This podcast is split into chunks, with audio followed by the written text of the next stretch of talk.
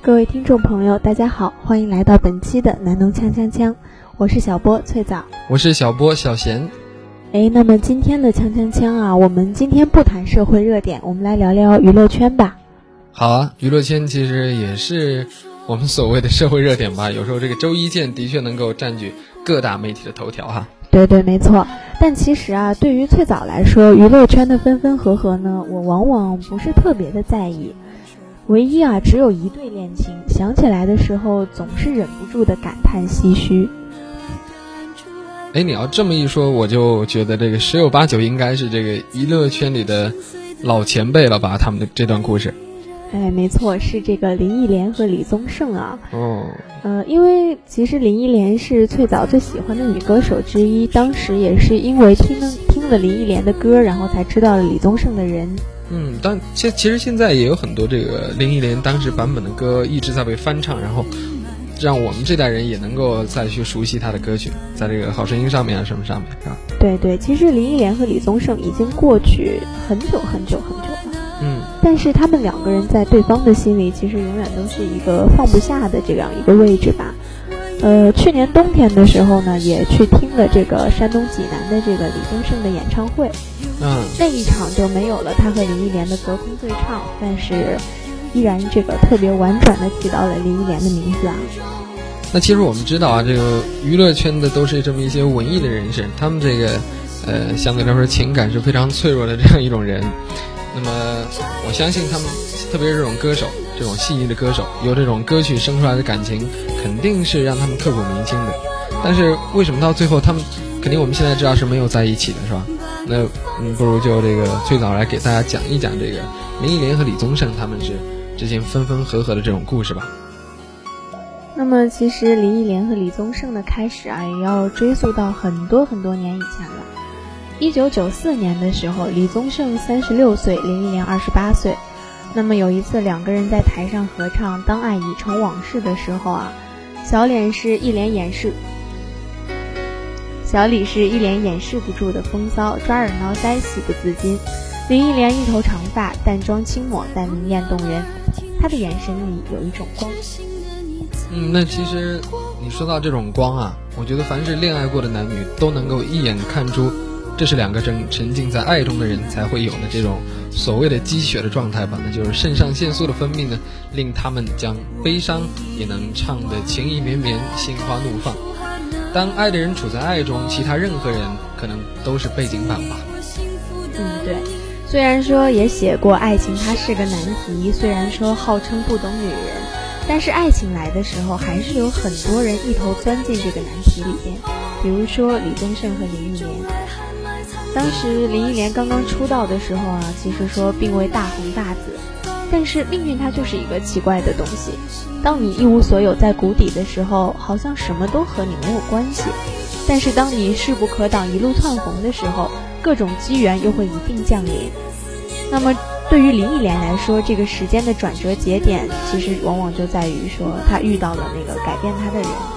嗯，那可能我们对于林忆莲的某几首歌是比较熟悉的，但是对于当时的香港乐坛可能是不太了解。可能我们的这个，呃，比爸爸妈妈小一点的这种叔叔阿姨，他们可能会懂一点。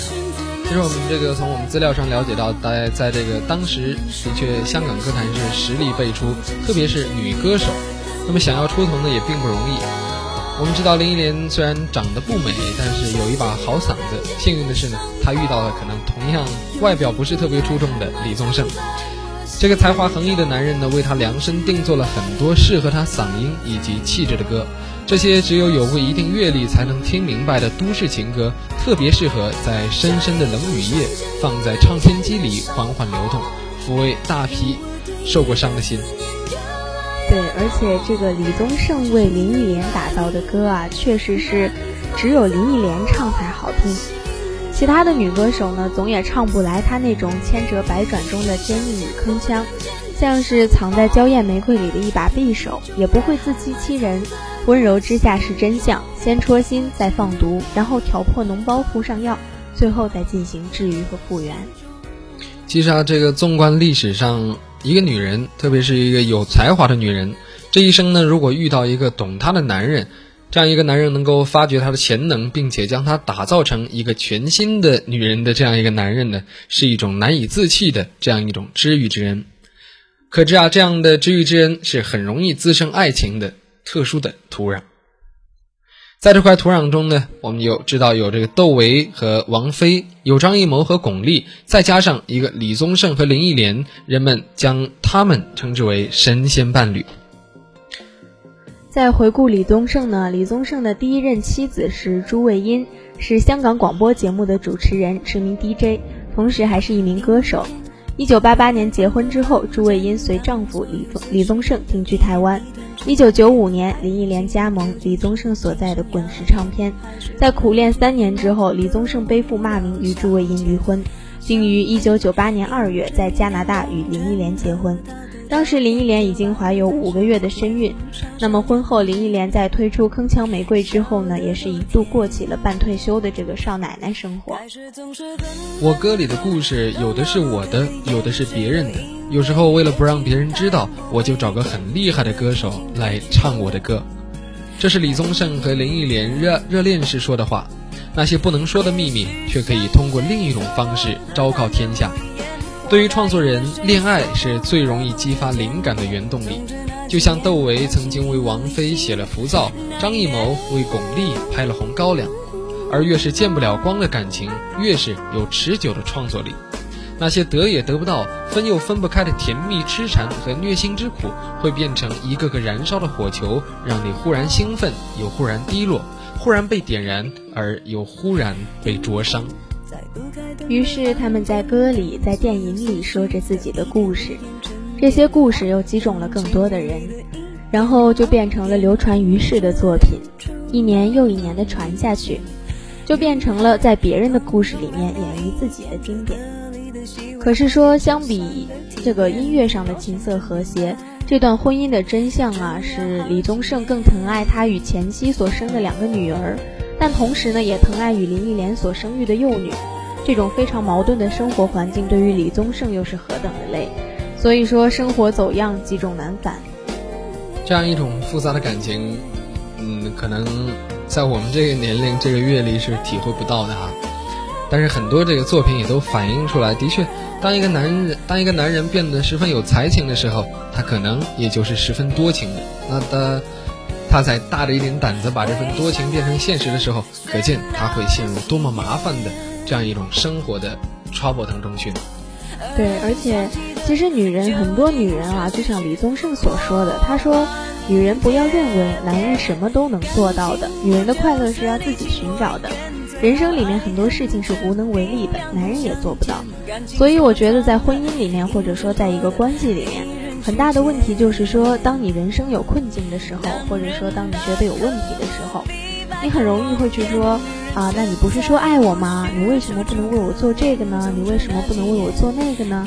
我的人生也并没有因为跟你在一起而改变，我的困难也并没有因为跟你在一起而解决，我也没有因为跟你在一起变得更开心，所以我才觉得这是很多关系的一个最大的问题。相信虽然说我们这个年纪并没有经历过这么多的感情经历，但是可能男生跟女生之间这样的差别，我觉得小贤应该也是有体会的，对吧？嗯，的确，女生要真的要更细腻一点。呃，但我觉得其实对于女生的要求，从男生的角度讲起来的话，可能会让女生觉得有那么一点点觉得啊，你是男生为什么会要求那么多，对吗？是这样的，的确。不得不承认是这样的，对，就是很多男生他希望女生细腻一点，但是女生会觉得，啊，你自己也没有做的很好啊，你为什么要来要求我这样这样？很多女生感觉，对，那就是可能男生女生这样的性格不同吧。男生的确，他想要的这种操控感、这种掌握感，要是会是十分强烈的，并不是说比较强烈一些，真的是十分强烈的。我觉得。对于每一个可能这种性格，呃，符合我们主流价值观的这样的男生，他们可能都是这样的一种性格吧。对对，没错。所以说，女生有的时候还是应该学会换位思考吧。就像林忆莲这一段话，我觉得由李宗盛说出来，作为一个旁观的女生，我会觉得李宗盛有那么一点点的吹毛求疵。嗯。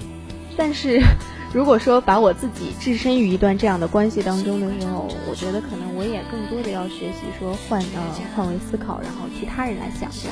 对，那翠枣说到这个。可能女生真的有时候要这个换位来思考一下，要多去了解一下男生的心思。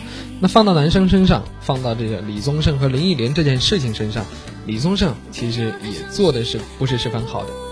那么写过这种很多女人歌的李宗盛，他懂那个唱懂了他写的歌的歌手林忆莲，却不懂那个嫁给了他成为他孩子妈妈的太太林忆莲。就是说他懂女人，但是他不懂生活，是吗？对对对，这一段话他说的的确是十分的絮叨哈。他对婚姻里的抱怨，这一第一次不再有如他歌词里面写的那么利落，写的那么好。原来是这个，不管是著名的音乐人，还是我们普通老百姓，任何一个男人，我觉得遇到婚姻里的槽点，吐出来的那个味道都是一样的。所以在这样的事情的逼迫下呢，二零零四年，李宗盛与林忆莲也发表了声明，终于宣布了离婚。这段音乐圈的著名恋情也宣布了告终。我的婚姻里有一些变化，我十几年前写的歌词就像是预言一样，遇见了我现在的生活。这个那么大的城市，我来了之后，东南西北都搞不清楚。没有了婚姻，我也只能守着我的孩子，守着我的工作。离婚之后住在北京的李宗盛说。阴天那首歌几乎就是我离婚的写照。在第一段婚姻离婚后呢，朱卫英其实并没有和李宗盛反目成仇，两人继续保持着十分友好的关系。第二段婚姻离婚后呢，李宗盛说起林忆莲也没有恨意，他说上海是我的一个缺。那么十年过去了，小李呢也早就变成了老李，从台北到上海，从北京到广州，演唱会开了是一场又一场。他唠唠叨叨，人们说他在消费林忆莲，但这个名字的确是往事里绕也绕不过去的这样一个名字。那么，在二零一五年，也就是今年的开端，林忆莲复出参加安徽卫视春节晚会，但是和李宗盛相反啊，他拒绝采访，他也不想再谈那个名字。时过境迁之后，爱人已经换了届，所以说往事也真的就是要随风了。嗯。台上周群问起来他在香港过年分红包的事儿，他倒是很乐意分享。只不过台下还是有很多不少不少的观众，像翠枣一样吧，可能还记得他们当年的事情，所以还是会问。这个比较八卦的人啊。对对，所以还是会问说李宗盛呢？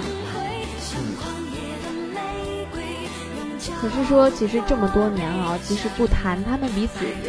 还是对方绕不过去的一个名字，对，也是公众眼中两个始终纠缠在一起的这样的名字。对对，一个男人，两个女人，两段婚姻，三个女儿，可能说对于他们来讲，真的已经落幕了。留下来的只有说当时一首首见证过他们之间这些悲欢离合离合的歌而已。唯一遗憾的就是说，并没有什么狗血的内幕，也没有控诉和吐槽，也没有财产和纠纷。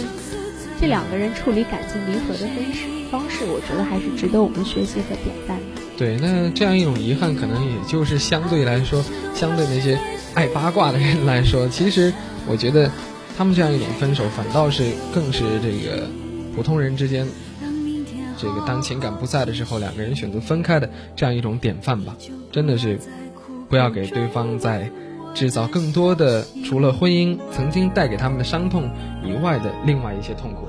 对，其实分手还是比在一起的时候更多的能展现两个人之间的修养，或者说对对方的感情。对对。那么在恋爱的时候你好我好，大家连这个喝开水都觉得甜；分手时却鸡飞狗跳的，见识人品。看过很多这种撕破脸的分手，才知道给一段感情收尾，比开始的时候更考验双方的这样一种人品，这样一种积淀吧。关于如何分一个优雅的手，李宗盛和林忆莲是做了一个最好的典范，并且将其作为样本写在了歌词里。歌词说道：“有一天你会知道，人生没有我，并没有什么不同。人生已多风雨，纵然记忆抹不去，爱与恨都还在心里。”真的要断了过去，让明天好好休息，你就不要再苦苦追问我的消息。所以说，林忆莲和李宗盛在音乐里棋逢对手，相爱时棋逢对手，分手的时候也是棋逢对手。其实人生茫茫啊，能遇到一个全方位和你棋逢对手的人，其实真的特别难。所以最好的方式就是让双方都别再为难，然后相爱已成往事。对，呃，这样一期节目呢，我们到这里也就接近尾声了。可能大家觉得这个本来这个十分正统的这个锵锵锵，今天怎么推出了这样一档节目？而且背景音乐都选的这个十分迷离的这样三首、三四首这样林忆莲和李宗盛的歌曲。那其实呢，我们觉得啊，我们的节目想要带给大家的，就是通过我们两个这种很浅薄的认识，引发的一些讨论呢，带给大家这样一些可能作为大家的可以启发的东西。对，没错。今天呢，我们就想跟大家谈一谈，怎么样能够把分手要把分手同时做的这个非常优雅，非常的值得人这个来品味，而不是说来消遣。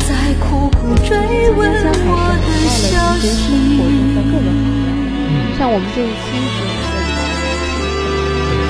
我们自己也学到了很多。呃，也希望观众朋友们能够这个听众朋友们能够喜欢我们这期节目。那么我是小波小贤，我是小波兔仔。那么下期节目我们再见。再见。不懂，